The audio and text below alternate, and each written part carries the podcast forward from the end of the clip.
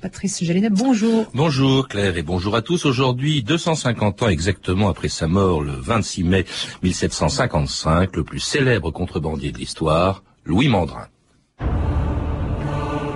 On prétend que Mandrin est à la tête de 6000 hommes déterminés et qu'il se verra bientôt à la tête d'une grande armée. Il y a trois mois, ce n'était qu'un voleur, c'est à présent un conquérant. Voltaire, 14 janvier 1755.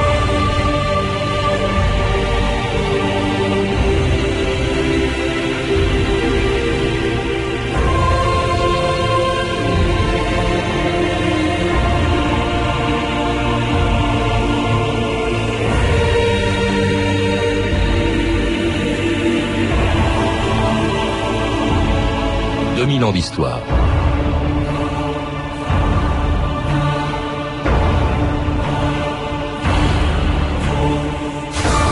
Parce qu'il défendait les petits contre les grands, cette espèce de Robin des Bois français sans doute le seul contrebandier de l'histoire à avoir donné son nom à la place principale d'une ville. La place Louis Mandrin de Saint-Étienne de Saint-Joire à quelques kilomètres de Grenoble. Dans ce Dauphiné où il y a 250 ans, à la tête d'une petite armée, Louis Mandrin a tenu tête pendant plusieurs mois aux soldats de Louis XV et surtout aux agents d'un système fiscal détesté par tous les Français du XVIIIe siècle, les fermiers généraux. Messieurs, si je vous ai demandé cette réunion en petit conseil, c'est que la situation des fermiers généraux et de tous ceux qui en dépendent devient grave. Très grave. Nous sommes à la veille de voir se défaire cette œuvre que nous avons eu tant de peine à créer et qui assure le bien-être du royaume, la ferme générale. Et cela, du fait d'un jeune bandit provincial, Louis Mandrin. Les soldats désertent par troupes pour se vendre et se ranger sous son drapeau.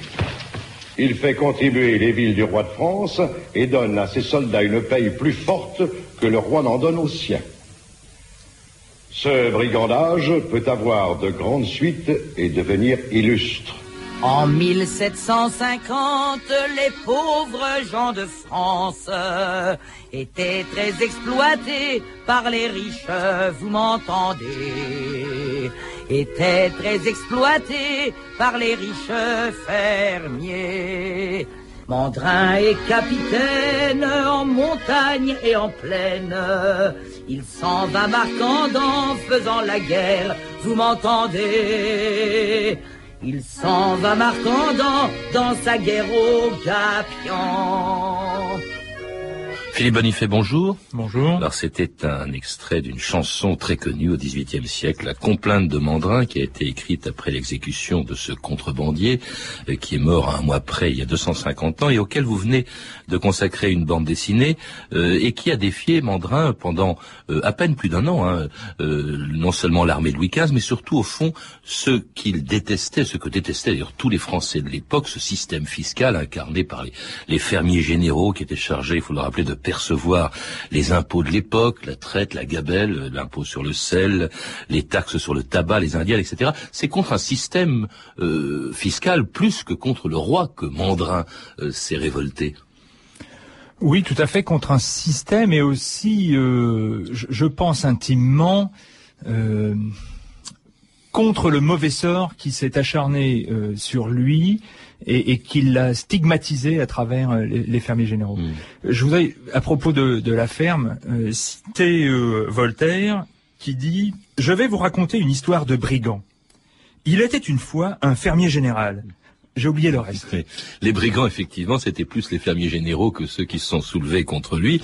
Et alors, justement, ces, ces, ces impôts, en plus, c'était écrasant. Alors, ils variaient hein, selon les régions, d'où une forte contrebande. Ce sera la principale euh, activité de, de, de Mandrin. Euh, on, on, on, faisait la contrebande de sel qu'on allait chercher euh, à l'étranger ou qu'on transportait d'une province à l'autre. La contrebande aussi de tabac. Hein. Le tabac était très imposé. La contrebande de ce qu'on appelait des indiennes, qui étaient les les tissus euh, euh, venus justement des, des Indes. Bref, en fait, à force d'imposer comme ça très lourdement les produits, on en augmentait le prix.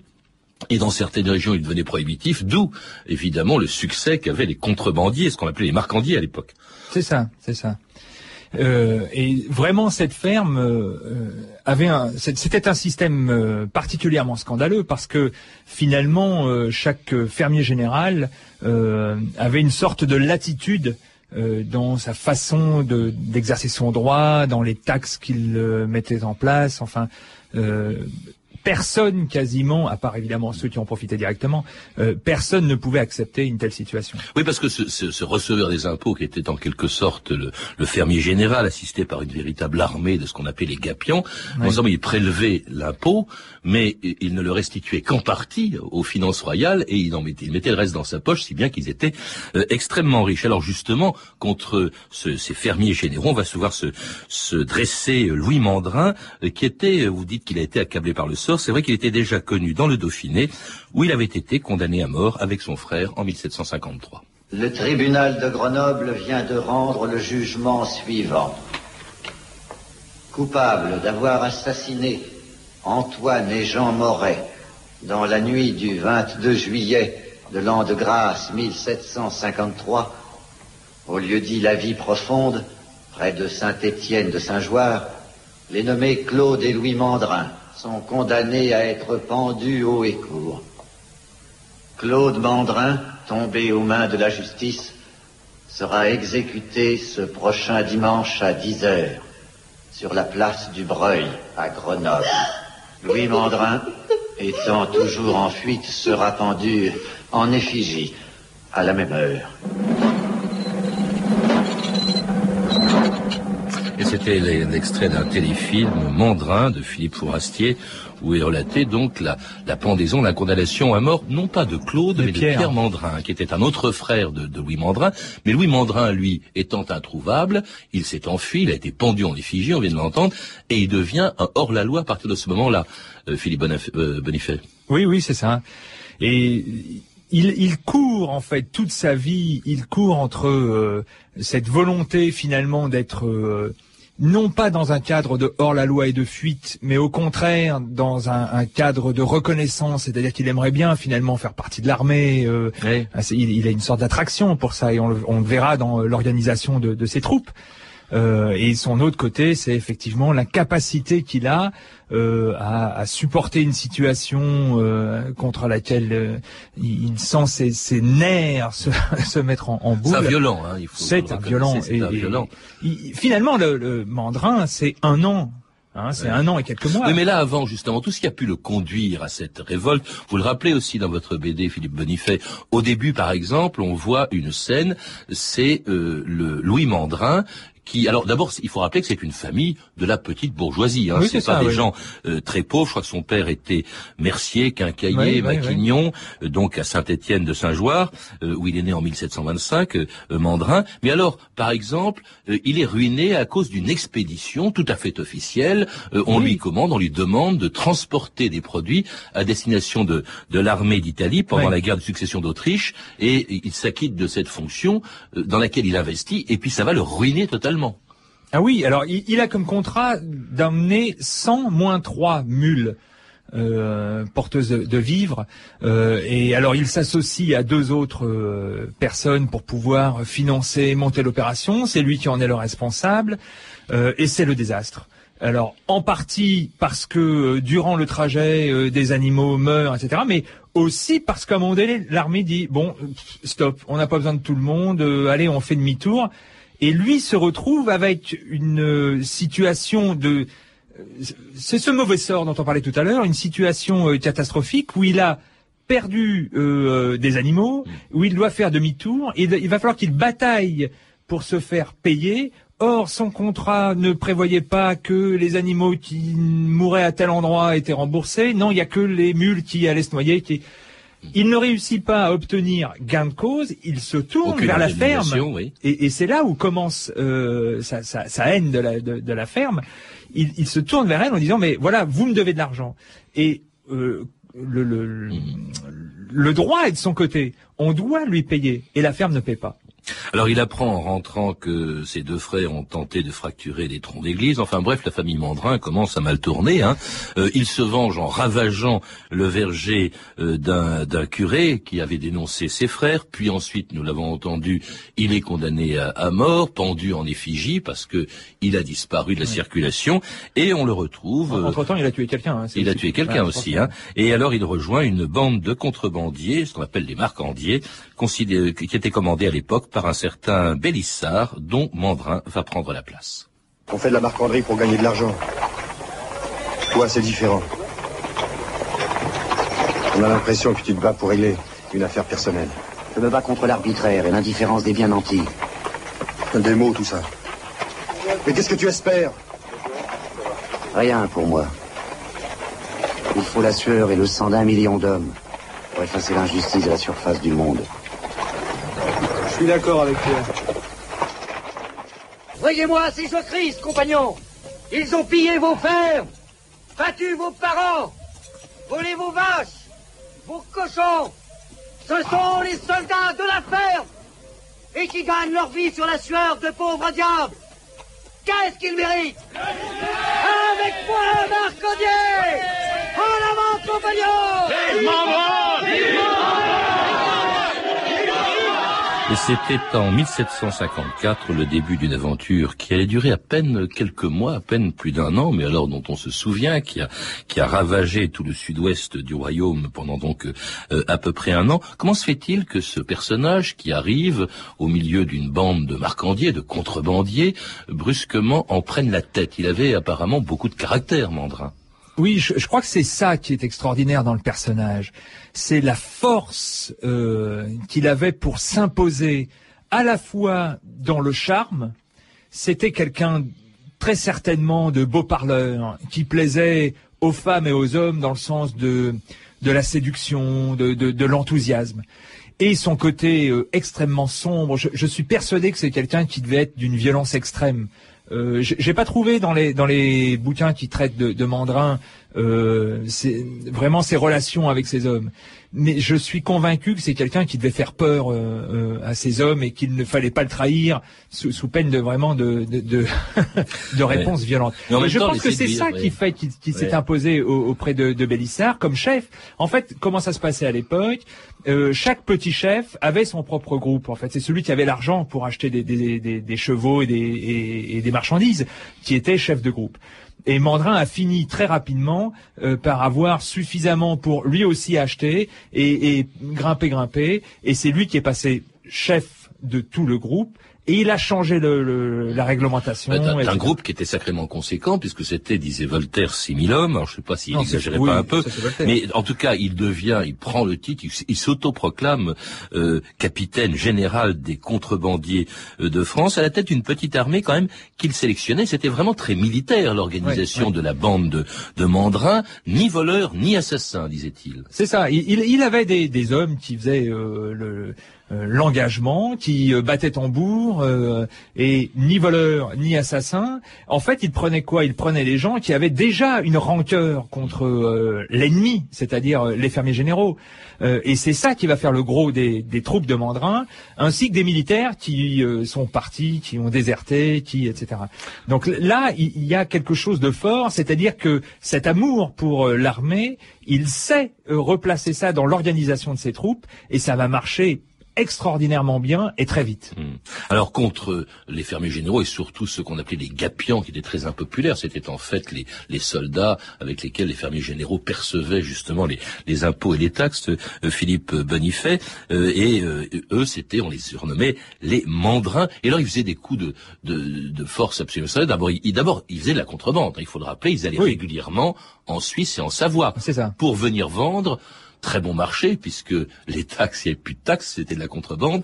Euh, dans tous les villages de France où ils passaient, ils vendaient donc. Et c'est, on, les aimait bien parce que c'était pas cher. Ils vendaient du sel euh, à bon marché, des, des indiennes, du tabac, des tissus, du tabac. oui. C'était ça l'activité principale de Mandrin. Ah oui, tout à fait. Alors il a fait six campagnes en un an et euh, pour chaque campagne, c'est environ 1000 kilomètres. Euh, il part de la Savoie pour aller jusque Rodez. Enfin, c'est vraiment une, organisation. Alors, quand on parlait de nombre tout à l'heure, bon, 6000 hommes, évidemment non, mais on pense qu'il a eu jusqu'à 800 euh, hommes derrière lui, mais il ne se déplaçait que grosso modo une centaine d'hommes au, maximum. Ce et déjà est extraordinaire. Hein, oui, il a même réussi. Il arrivait partout. Il arrivait. Les gapions euh, foutaient le camp. Les soldats du roi euh, souvent se, se débandaient ou parfois désertaient parce qu'il y a beaucoup de déserteurs dans, dans, le, dans la bande de Mandrin, mais qui prenaient cette bande, qui prenait des villes importantes comme mmh. Mende, mmh. Brioude, Nantua, Beaune, je crois, où Mandrin a taxé même de, de 20 000 livres le receveur des fermes en le faisant, en le faisant acheter du tabac de contrebande. En échange des 20 000 livres que vous allez me donner, je vais vous laisser, moi, l'équivalent en bon tabac de Savoie. Mais c'est du vol Non pas. Le vol, c'est la ferme qu'il commet tous les jours. Le tabac, je te le laisse à son vrai prix. C'est-à-dire dix fois moins cher que ne le vend la ferme. Je m'appelle Louis Mandrin, capitaine général des marcandiers de France. Je viens de te faire livrer pour 20 000 livres de tabac. Paye Mais, monsieur... 20 000 livres, et vite Établis-moi un reçu. Ma signature est honorée dans tout le royaume de France. À dater d'aujourd'hui, tu es mon dépositaire. Quand un homme viendra te trouver avec un billet de ma main, tu lui remettras ce qui t'est demandé. Et à mon prix. Et c'est ainsi qu'on entre vivant dans la légende. Pour être brigandier sans avoir rien, vous m'entendez brigandier sans avoir rien volé. Regardez-le partir, compagnon d'avenir, ce brave Louis Mandrin qui ne voulait, vous m'entendez, ce brave Louis Mandrin qui ne voulait que votre bien. Et un autre extrait de cette complainte de Mandrin entrait effectivement dans la légende par des coups de main extraordinaires. Celui que l'on vient d'entendre dans cet extrait de film, c'est quand même assez étonnant. Il vend du tabac de contrebande à quelqu'un qui est chargé de réprimer la contrebande. C'était fou l'audace de Mandrin. Ah, c'était Oui, oui, c'était extraordinaire. C'était euh, et vous parliez tout à l'heure des, euh, des, soldats qui fuient. Euh, en, en, fait, euh, c'est pas surprenant parce que ça n'existait pas. Il est arrivé euh, là à un moment où il y avait des craintes, on avait peur du soldat, etc. Lui, il fait un coup de force, il a une audace incroyable et ça paye tout de suite parce que on voit débarquer des, des dizaines d'hommes euh, avec une mine patibulaire euh, au minimum. Tout le monde s'en va, il a, il a place libre, les gens l'accueillent à, à, à, bras, ouverts, parce que quand il a fini de vendre ses marchandises, euh, donc avec des taxes qui n'existent pas, donc moins chères, etc., etc., il fait défiler son armée. Il, euh, il, amuse la population. Les gens l'applaudissent quand il, quand il part. Un jour, je crois même qu'il a rencontré l'aide de camp du maréchal de Saxe, qui était quand même le vainqueur de Fontenoy, et il lui a demandé, c'était Monsieur d'Espagnac, qui lui dit, mais voyez passer en revue mon armée. C'est-à-dire qu'un représentant du roi, euh, il l'arrête comme ça au bord d'une route, et il va passer en revue l'armée de Mandrin. C'est quand même assez extraordinaire. Et on sent bien aussi le souci, vous le disiez, de reconnaissance au fond. Il voulait être reconnu comme un vrai capitaine d'une véritable armée. Ah oui, oui, tout à fait. C'est, je pense, ce qui doit euh, très certainement au fond de lui le, miner euh, tout au long de sa courte vie, c'est cette euh, non reconnaissance qui doit en même temps accentuer sa haine de, de l'autorité et, et, à travers ça des, des fermiers. Quoi. Alors ça, ça fait un peu, c'est la légende dorée de, de Mandrin. Vous rappelez quand même, Philippe Bonifay, ce que rare, euh, ce qu'on a fait rarement, ce que les historiens ont rarement fait après, parce qu'il y a toute une légende positive, surtout après la Révolution française, c'était un type formidable, ce Mandrin. Vous rappelez que c'était quand même une brute. On, on assiste à un moment donné à la mort d'une petite fille qu'il tue parce qu'il voulait se venger de son père, je crois. Oui, c'est ça. Il, euh, à, cette fameuse époque là du, du, du curé, de, de, ses frangins, etc. Euh, cet homme s'est posé contre la famille Mandrin, euh, et quand il est revenu au pays, euh, il avait au passage euh, l'occasion de se venger. Cet homme était avec sa petite fille dans les bras. Il a tué tout le monde, le, le, père et la fille. C'est pour ça que Mandrin a cette, cette, ce pouvoir extraordinaire de pouvoir imposer euh, ses vues, ses idées, euh, sa dynamique, son énergie, mais en même temps, je suis convaincu que c'est passé par des moments de violence euh, vraiment Oui, énormes. C'était pas un saint, hein, effectivement, Ah non. euh, quoi Ouais. qu'on dise, quoi que dise la, la complainte, la très belle complainte de Mandrin qu'on a entendue, qu'on va entendre d'ailleurs encore un instant. Et alors, euh, bon, évidemment, tout ça, ça met en colère euh, le, le roi, euh, euh, son armée à Versailles. On s'inquiète de ce qui se passe quand même dans tout le sud-ouest de la France, dans le Dauphiné. On cherche à coincer Mandrin et il parvient à se réfugier, là d'ailleurs, qui était un peu sa base de départ, non pas en France, mais en Savoie. Il faut rappeler qu'à l'époque, la Savoie n'était pas française, c'était Oui. le duc de Savoie qui abritait euh, l'armée de Mandrin. Oui, c'est ça. Et à chaque fin de campagne, c'est là-bas qu'ils vont euh, penser leurs blessures et en même temps faire le plein de marchandises. Hein, parce qu'il fallait bien que la, la- la marchandise vienne de quelque part. Alors, à ch- chaque campagne, quand même 1000 kilomètres, euh, six campagnes, euh, à chaque fois, il retourne en Savoie, et c'est finalement là que euh, se fera euh, capturer et directement euh, conduire euh, à Valence euh, pour son exécution. Enfin, tribunal plus exécution. Euh, mais il y a, il y a dans, dans cette partie-là de, de, de la fin de Mandrin tous les éléments dramatiques que l'on trouve dans les, les films. Il y a le traître, celui qui se fait engager dans la bande de Mandrin, qui va le trahir, qui va donner des informations. Euh, C'est finalement un, un curé qui va euh, le dénoncer, dire il est là, venez le chercher. Et il y a aussi un capitaine euh, militaire, un capitaine près du roi, qui voudrait une, une augmentation, et donc son objectif pour avoir son augmentation, promotion, vous voulez dire, ouais. la promotion, oui, une Ouais. augmentation, pardon. C'est parce que sur votre Ouais. écran il y a la bourse là. Et qui voudrait une promotion, et sa promotion pour l'avoir, c'est capturer Mandrin, et il va réussir. Et il le fait illégalement puisqu'il va le chercher Ah oui. en Savoie, c'est-à-dire Ah oui. en territoire étranger. Finalement, te voilà fait, Mandrin. Par trahison et viol de frontières. Voilà une belle victoire et qui t'honore, capitaine. C'est possible, mais je te tiens. Et maintenant, que va-t-il se passer? Je vais mourir. La belle affaire. Cela ne changera rien. J'ai fait plus de mal à la ferme qu'elle ne pourra m'en faire. D'autres me suivront. Un jour viendra et qui verra le règne de l'homme et de la justice? Ils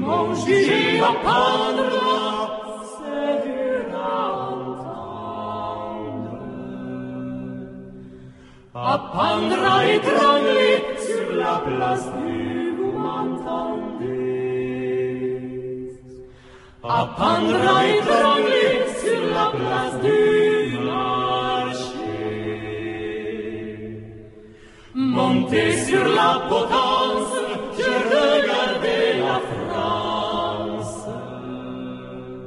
Je vis mes compagnons à l'ombre de mes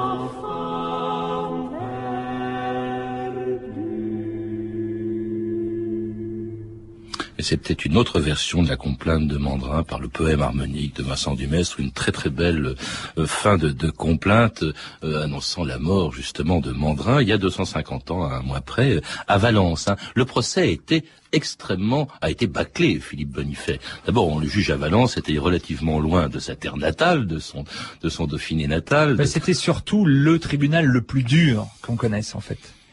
Le tribunal de Valence était réputé pour être extrêmement dur. Euh, Bâclé, je, je ne sais pas si vraiment le, le il a procès été a fait été très vite. Je crois qu'on souhaitait éviter parce que Alors, évidemment le duc oui. de Savoie dit mais voulez-vous me rendre euh, cette personne que vous avez enlevée littéralement chez moi donc Quand on a- lui répond, c'est trop tard, il est mort. Ouais, ouais, ouais. Donc il fallait, il fallait pas que ça traîne et que Louis XV soit tenté de rendre Mandrin euh, aux Savoyards. Oui, évidemment. Mais en même temps, il y a déjà des membres de sa, de, de- de- des membres de sa bande qui ont été euh, jugés euh, à Valence. Donc une partie de, des faits était connue du tribunal, etc. Alors il y a, il y a les deux choses. Ça a été très rapidement pour ça. D'une part parce qu'on voulait se débarrasser de Mandrin tout de suite avant qu'il soit réclamé, euh, évidemment. D'autre part parce que euh, déjà des procès euh, du- du- du- de cette euh, de ce mouvement-là euh, ont, ont eu lieu. Euh, et ce qui était extraordinaire, c'est que le peu le temps où il est resté euh, à Valence, euh, il a reçu des visites. Euh, les gens venaient le voir. euh, c'est sa popularité était déjà extrêmement grande.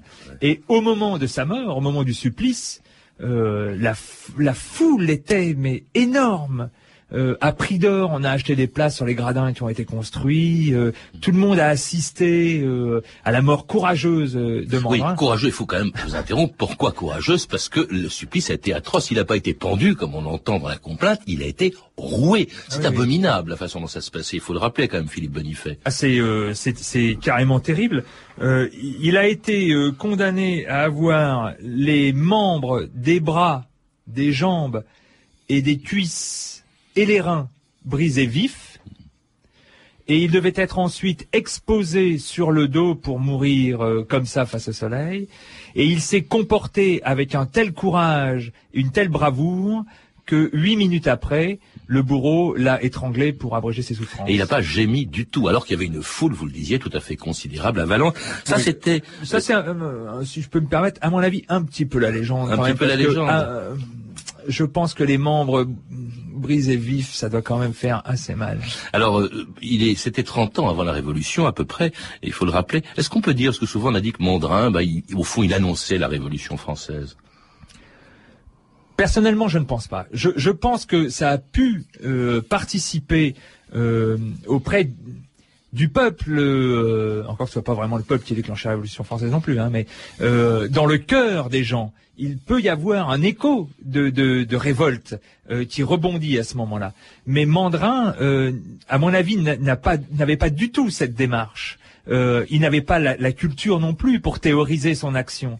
C'est quelqu'un qui euh, euh, a vécu une injustice, qui a voulu se venger de cette injustice-là, et qui, euh, comme tout un chacun, subissait euh, la ferme. Merci Philippe Bonifay. Je rappelle que vous êtes l'auteur d'une BD historique, donc Mandrin, qui vient d'être publiée chez Glénat, et que vous êtes aussi l'auteur avec Jacques Terpan de la série Pirate publiée chez Casterman.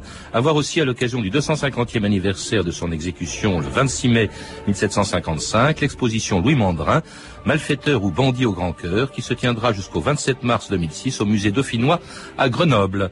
Vous avez pu entendre des extraits du téléfilm Mandrin de Philippe Fourastier, disponible en VHS chez Warner Home Video dans la collection Mémoire de la télévision. Ces références sont disponibles au 32 30, 34 centimes la minute ou sur franceinter.com. C'était 2000 ans d'histoire.